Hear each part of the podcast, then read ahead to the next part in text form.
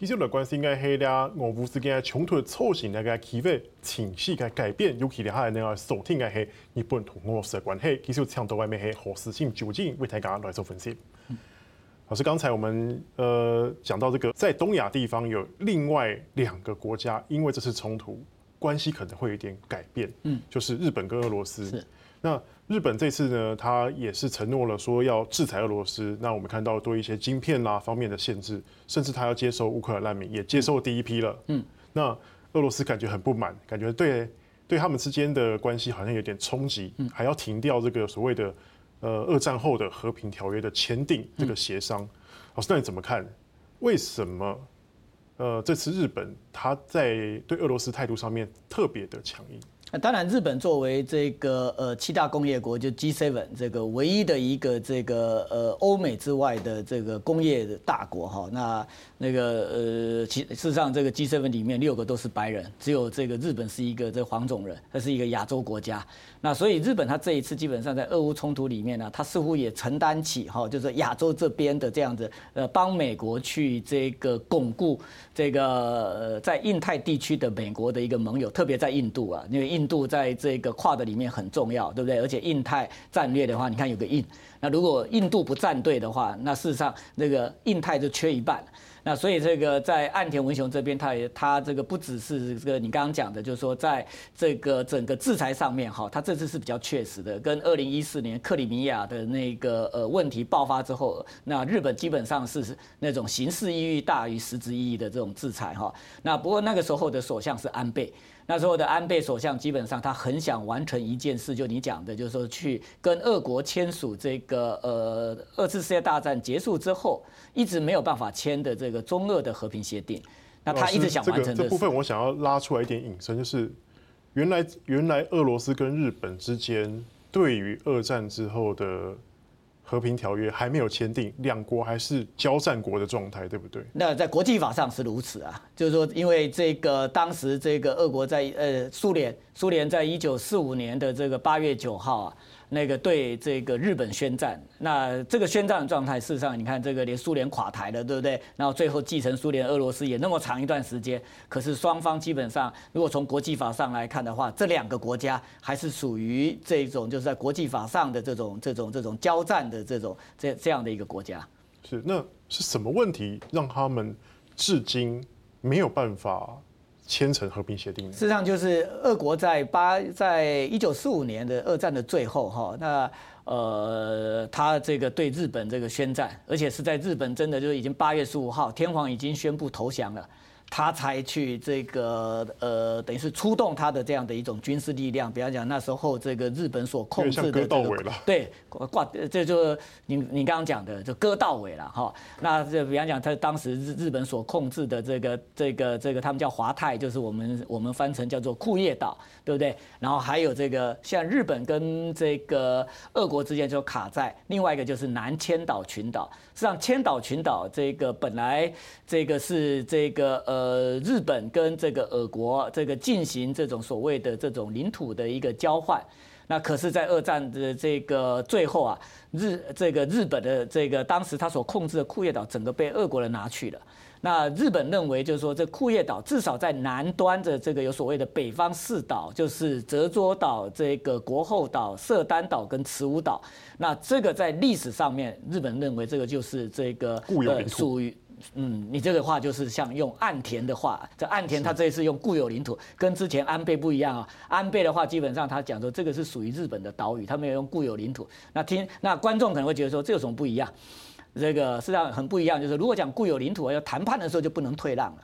对不对？那如果是像安倍那样比较有弹性的话，就是双方啊，哎，可能四个里面是不是还我两个，或者是大家用这个面积均分的方式，或者是合作开发之类的，对，等等，它是有弹性的。那有弹性才有可能去签订这个条约。那但是这次岸田事实上在整个这个外交上面哈，他除了这个做之外，他还大声的敲锣打鼓，而且去拉这个印度。印度本来是这个用这种这种这种比较这个这种这种呃模棱两可的一个方式。印度跟俄罗斯关系也非常深啊，因为这印度它很多的武器，百分之六十五的武器是俄制的武器啊，它不能够跟俄国交恶。那不过就是说这个普京看在眼里啊，他当然知道 岸田。或许没有这个呃这样的一个这种这种可能性，在他的这个内阁的这个呃执政之下，日俄之间要去这个妥协，但蛮困难，因为你用固有领土了，而且这句话讲出来你很难吞回去。那所以既然这个在北方四岛问题你没有办法妥协的话，那要签订所谓的和平条约。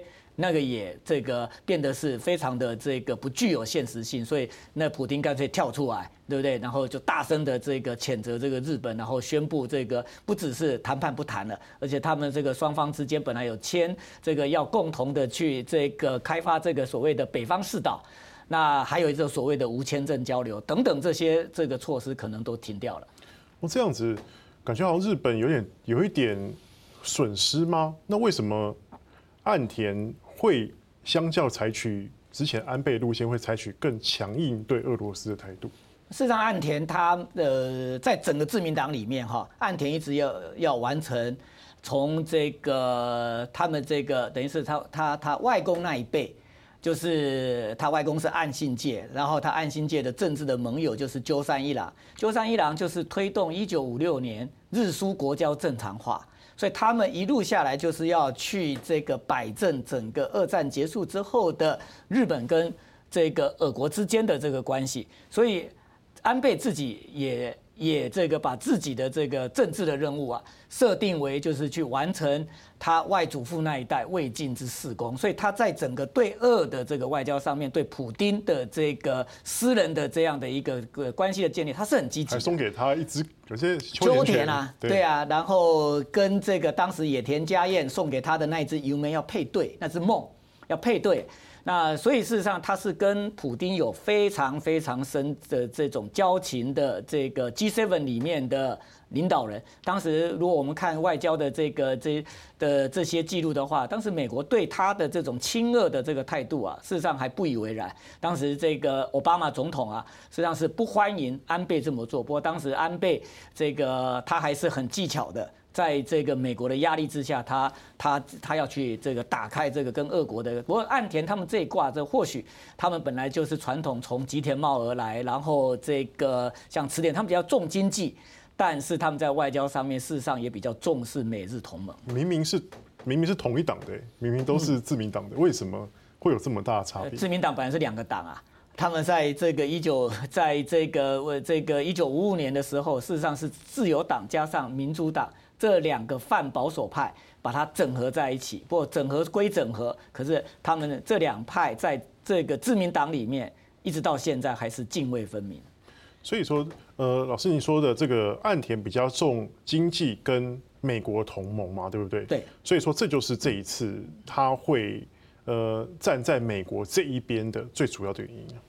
他在这个外交上面哈，他这一次站队就。站得蛮清楚的，那这个这个那而且他也很担心一件事情，就是跨的跨的，因为五月这这个下旬的时候，那拜登他要第一次。这个到东亚来就出席这个在日本召开的跨的峰会，所以他希望跨的峰会呃不要这个呃到最后啊大家见面了，然后不欢而散，连个这个共同声明都都出不来，所以他在这个这态度上面啊，他必须要这个等于是帮美国协这个等于是要做一个协力国，然后这个来稳住了这个东亚的这些这些国家哈，那包括。还有东协，你看他上次去的话，不是只有印度哎，他还去了柬埔寨。柬埔寨是今年的 ASEAN 东协的轮值国，所以这也是这个，就是说他要让整个这个呃印太地区，那在外交上面啊，那个有一致性的这样的一个这个步伐。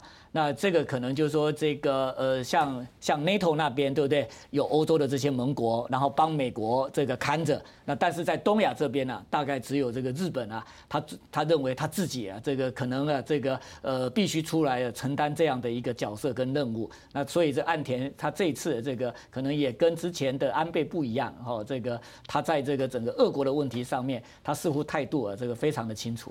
岸田这样的清楚的表态，为日本可能带来什么样的利或是弊？另外就是可能为这整个东亚的局势带来怎么样的改变？呃，不过这个如果说我们从从从现在他对俄国的这样的一个制裁来，但金融制裁他做了啦哈，还有一些贸易的。那不过就是说这个跟日本提到嘛，那个气都还没断。对，那油跟气也都还没断哈，因为这个日本最近也缺电啊，因为他们有火力发电厂故障啊。那前然后前然后这一故障之后，那前几天那个整个东京地区啊，事实上都缺电，包括 NHK 他们的摄影棚都没有办法像我们这么亮。那就是说，那日本知道，就是说能源它不能够这个断掉。还有一个，它这个在岸田好像这个站队这个美国很清楚的时候，那不过他也开放了一，他又放宽了一个东西，就是那些农渔水产的这些制品啊，他们本来这个是在这个限制之列，可是因为日本的水产品呢，这个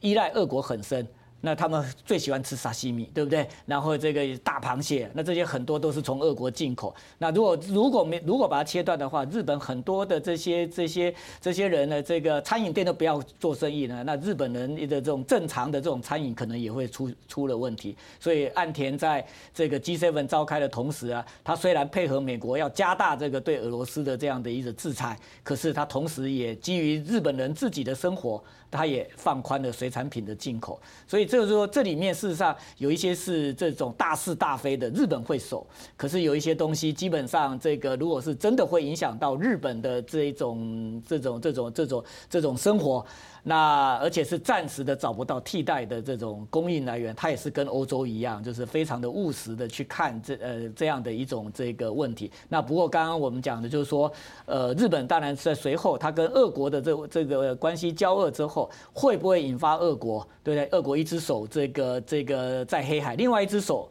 他会在这个远东地区，那日本他还是很担心，如果俄国在远东地区这边，特别是跟他这个在北方有鄂霍次克海，如果俄国在这边，他加强了他的这个军事的这样的压力的话，这个还是会让日本麻烦。最近他在对马海峡，在那个金星海峡，哎，不断的来来去去。好像也是在跟日本示威的感觉。对啊，这个的换言之就是他提醒日本哈，这个呃不要把这个日俄的关系搞得太坏，因为如果日俄关系搞得太坏的话，不是只有停掉这样的一个和平协定的一个谈判而已。那谈不谈和平协定另外一回事。如果俄国他真的加大了对远东的这样的一种战略施压的话，日本他也会遇到一个麻烦，就是他要两面受敌，甚至于现在金正恩也。不老实啊，对不对？对，他这个想要趁乱这个浑水摸鱼，那他这个在这个呃这种 ICBM 长城飞弹的这个这个实验似乎又重开了。那日本当然他必须在今后他也顾虑到他北韩问题，六安会谈里面还是有俄罗斯。那所以这些这东西岸田在在到到了这个最后的话，他还是要回到这个外交啊，怎么样去修补这个呃在俄乌冲突之后的这个日俄关系。那这个可能是这个岸田他展现他外交手腕里面的一大考验。好，老师谢谢。